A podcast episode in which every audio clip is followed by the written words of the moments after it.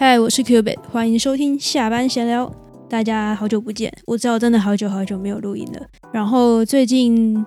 大家应该也发现，就除了开始脱离周更的轨道之外，就是讲的方向好像也有点不太一样。当然了，上集算是第一集试水文，就是讲了一个跟自己，因为我是医疗产业的嘛，那在跟。自己比较相关的领域上面，然后去看一些不一样的东西，然后也跟大家分享。但是最一开始，我想先跟大家聊一下，就是我为什么最近会突然有这样的一个转变。就是我觉得最主要会改变的原因，其实蛮好笑，可是也蛮现实的一个问题，一个状况啊，不要说问题好了。我自己是感觉到，可能我自己在我的工作上面有一点点遇到那种职业倦怠期。我不知道大家有会不会有那种同感，就是。其实我原本就是在工作上一直是一个会督促自己一定要不断进步、不断进步，就是会觉得我若不进步的话，那 maybe 十年、二十年之后我会不会被淘汰？就是这种这种感觉，就觉得我要一直进步。但这阵子就开始有一点点职业倦怠的感觉，会对于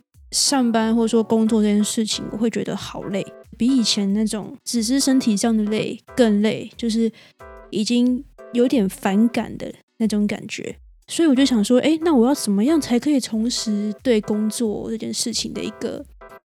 不要说热情，就是一个，如果最喜欢是十分，大概给我个六七分吧。所以我就思索了很久，到底要怎么做。那我就发现说，要我真的很开心，或是很有兴趣去做一件事情的话，我好像以我的个性来讲，我就需要有一点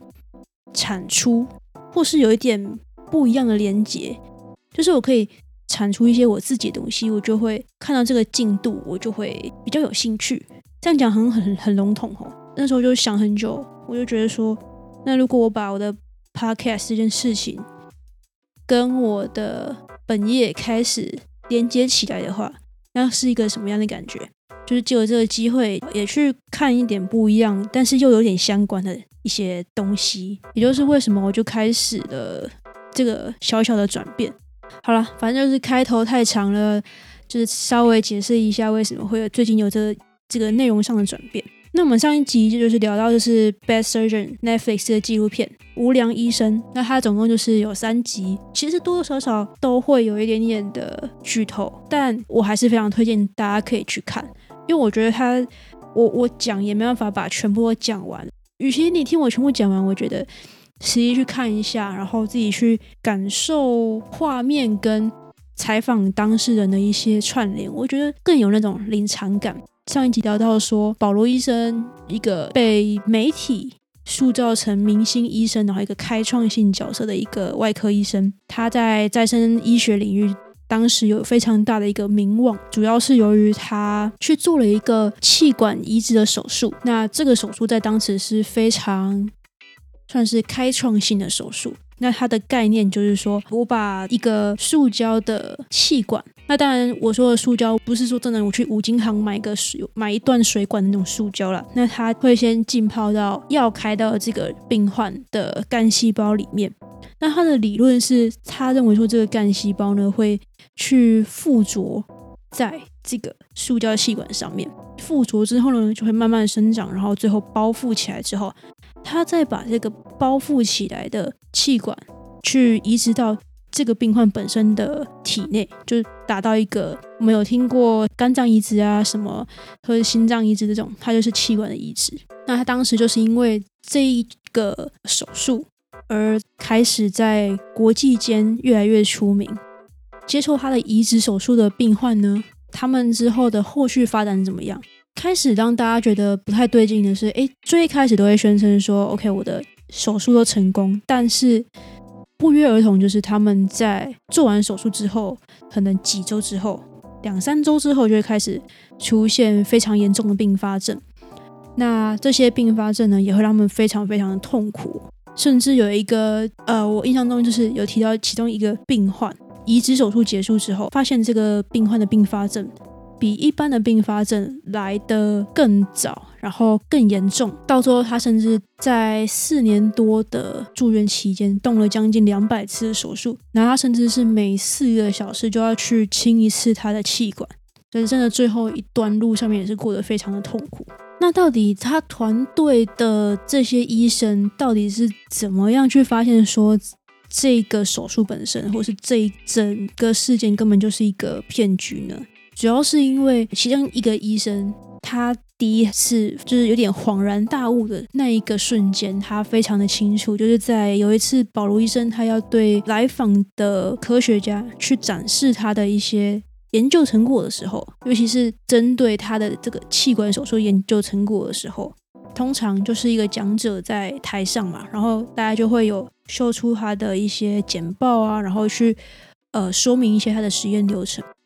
那一般实验流程呢，会是先动物实验，长期之后就是觉得说，哎，OK，没问题，才会再进阶到人体的实验。那当然有一些，如果你看现在有一些研究的话，现在可以去所谓做实验的这个多样性，我觉得就更多了，包含不只是呃细胞实验，或者是说一些分子层面，甚至现在也会有一些先用电脑模拟，然后去辅助的一些数据在。那不管怎么样，在人体实验之前，都会先有一个动物的实验，但这个医生就发现说。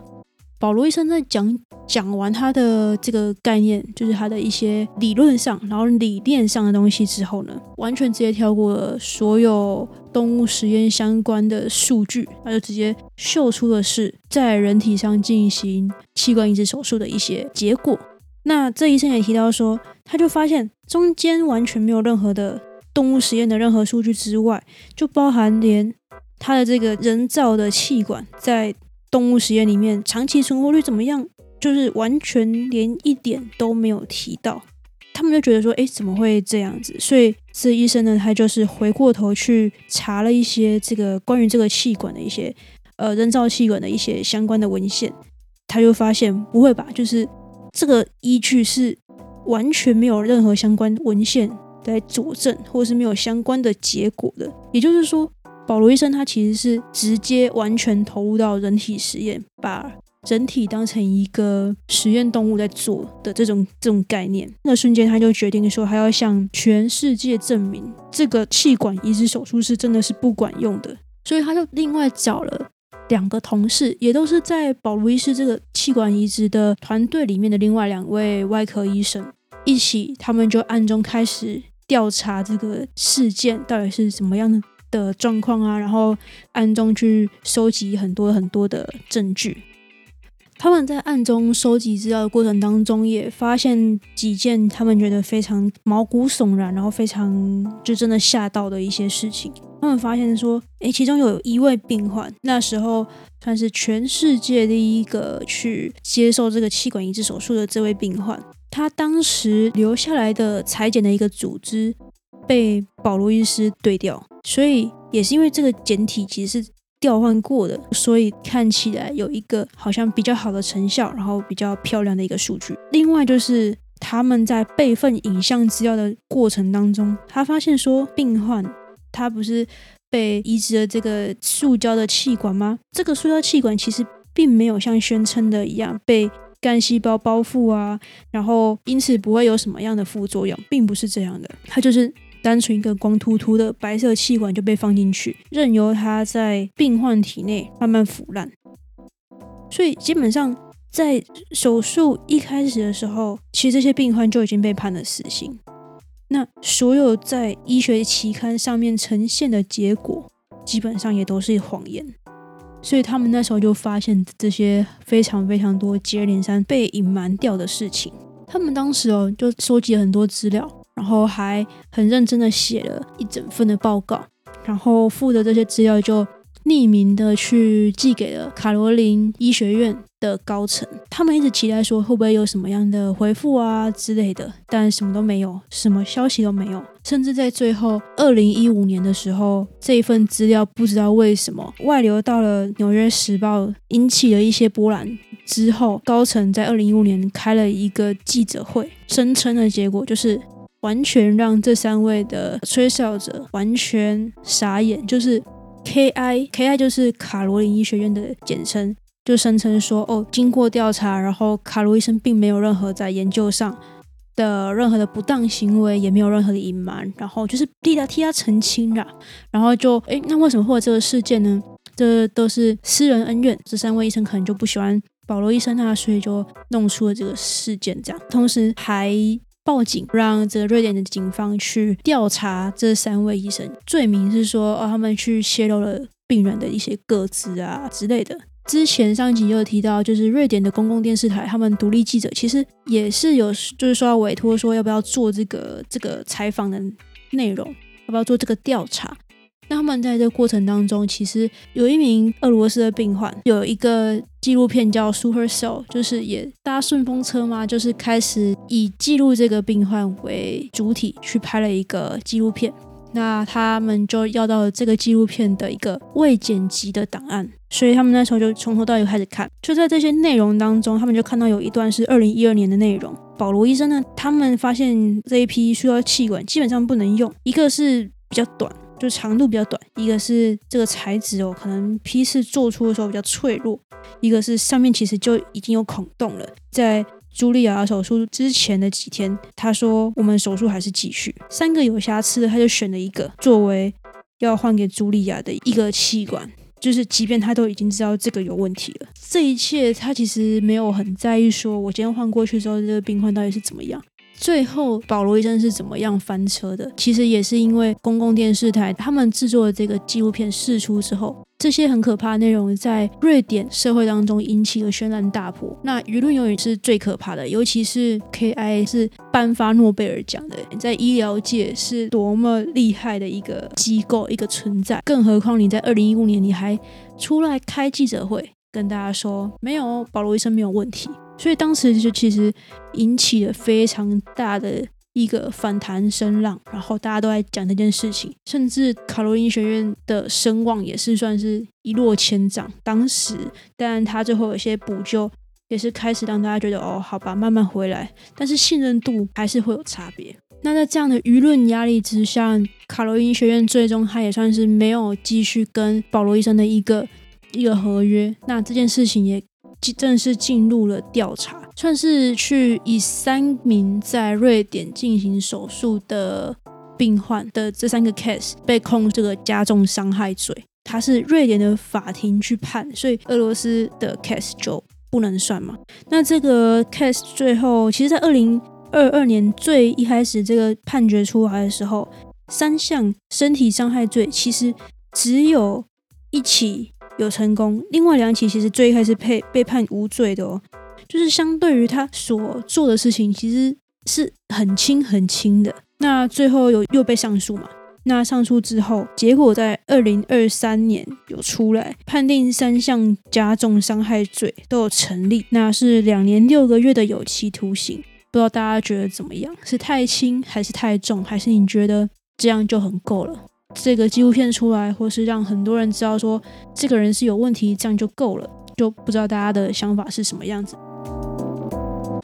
好了，那这集后面我觉得想要来分享一个我我当初看的时候，可能我井底之蛙，就是我对于 KI，就是卡罗琳医学院其实没有很熟悉，没有像比如说你跟我说哈佛啊、剑桥啊、牛津啊什么的，我可能会马上噔就是。连接到就知就知道说哦，他很厉害。卡罗琳医学院虽然他是真的在全球的声望里面是非常名列前茅的，但是我也必须非常非常老实跟大家说，我也是因为看了这部纪录片，我才知道哦，原来他真的是超级厉害的一间学校，一个医学院。那他的医疗史基本上也就是瑞典的医疗史了。这句话不是我讲的。这句话是他们官网自己写的。好，那我就先简单讲一下他的故事。我自己个人觉得蛮有趣的，就他其实是一间非常非常古老的医学院。卡罗琳也有一些是翻成卡罗琳斯卡，我们都简称 K.I 好了。K.I 它是在一八一零年的十二月十三号创立，由卡尔十三世国王所创立的。他最开始。创立的原因其实是因为在他们国家在对抗俄罗斯的这个战争当中，发现说有三分之一的士兵都是死在战地的医院，所以他们觉得说，OK，那我要成立一个专门去培训，然后去训练军医的学校，所以 KI 才这样的成立。那在一八一一年的时候，也就是创立的隔一年，就决定说，哎，那我不仅是要培训这些外科医生，不是只有军医，我我还有一般的医务人员，我也是开始一起培训。那在一八九五年的时候，诺贝尔的遗嘱里面就授予 K.I 选择诺贝尔生理奖或是医学奖的这个权利。不过他是一九零一年才开始选的啦。不过也就是大概从这一个时期开始，K.I 在医学领域的医学科学领域的这个地位就开始上升。那他到目前为止，总共有五个研究人员获得诺贝尔生理或医学奖。他们一九三零年的时候，他们这个学院的有点像是附设医院吧，建成，就等于是说，你不止理论是怎么样，研究是怎么样，我还可以去实际去跟临床去做搭配，就有自己的医院。然后一九九五年，他们的控股公司成立，加强跟商业的交流跟合作。然后隔年，他们又创立一个创新的公司，然后来帮助科学家们商业化他们的发现。我觉得这个真的超级重要。我觉得很多所谓很学术的东西，为人诟病就是研究出来，那你实际上怎么用，可以当饭吃吗？然后真的可以。造福其他人吗？我觉得这个一九六一九九六年这间公司创新公司成立，就是在解决这方面的问题，也就是让大家也是，我觉得它是个正向循环呢，让更多的研究的人员或是科学家更愿意去做这件事情吧。然后他们二零一零年的时候，也正式纪念他们的两百周年。这两百周年纪念还有一个皇家赞助人，就是卡尔十六世。国王有皇家赞助人。我那时候在看这一些历年的一些比较重要的事件的时候，就是我就发现记录每一个地方的历史，我觉得这都是非常有意义的一件事情。我觉得都会有一种一种感动在吧？原来现在有的这些东西都是多年以来就是一直不断累积起来的。那我在查资料过程当中，其实有读到一篇刊登在 Nature 上面的一个文章，它就是谈到说。这一个保罗医师的这个事件，对于 K.I 来讲，就是卡罗伊医学院来讲，到底有什么样的影响？是影响大或小，或是他在社会上，甚至是全世界的一个影响？稍微总结一下那一篇讲的，他的意思是说，这事件的发生在不管是全球医疗领域对卡罗伊医学院的观感，或是信任度，我觉得更多的是信任度，多少一定都会有一些打折。尤其是高层不断的有有出来帮保罗医生做一个澄清，这件事情其实算是一个致命伤吧。不过在后来，他们除了说有一些该负责的人换掉，不管是真的真的裁掉，或者是只是让他们换个位置，就至少他有做到止血这件事情。然后我自己会觉得，我看到一件事情，我觉得算是一个不错的危机处理了。然后也算是让大家，尤其是瑞典的民众，有稍微观感没有继续掉下去的一件事情是，他们针对保罗医生的事件，其实有做非常详细的，有一条一条的写在他们的官网上面。那不只是用瑞典语，他有用英语去。呈现这个事件，就是非常客观的去写说这件事件来龙去脉是怎么样，然后哪一年的时候做了什么事情，这个他哪一年，二零一五年的时候他没有出来澄清，然后哪一年的时候就没有再续保罗医生的约或是怎么样，然后也就是这件事情其实也有持续的，不是说丢一个文章上去之后就立案，没有，他们其实是有定期的跟他们官网一样是有在做更新的，在大家心目中。一直扣分的这个状态有止血的情况啦。不过讲到信任度，可能大家尤其是医疗界还是会就是观望吧，就是没有像以前那么的信任。那我最后讲讲我个人在看完这整个事件的一些想法好了。我觉得科学的东西就是很多人，甚至包含我，都会有一定的信任感的一个东西。可能是因为我们认为这东西是有不断的验证过。才拿出来给大家看的结果，有可能是我们在学习的过程当中，我们所学的所谓的理论，看似都很很有逻辑性，就是可以让我们知道这些，可以让我们知道这些来龙去脉是怎么样。我猜或许是因为这样子，让我们对所谓的科学，不管你说物理、化学、生物、医学或是什么，就是总的来说，我们认为的所谓的科学。自然而然的会有一些信任感的存在。再怎么信任，我觉得就像我们常说，生物会有多样性。另外一种讲法就是。在怎么样的所谓的定律，或是这样的生物都怎么样的情况之下，我觉得医学或说生物这东西其实都有可能有例外。我觉得保持着一定的怀疑，不是照瓜全收的这样的情况，我觉得是必须的。那也就是因为大家有这样的思考，所以我们东西才会，不管是医学啊，或者什么样的科学，我们才有更进步的空间。一样老话一句就是。也希望大家可以去 Apple Podcast 或现在 Spotify 也可以，可以帮我按五颗星，然后也可以到我的 IG，大家就是这样啦。然后想要听什么内容也可以欢迎跟我讲，非常非常非常非常谢谢大家收听，那我们就下期再见，拜拜。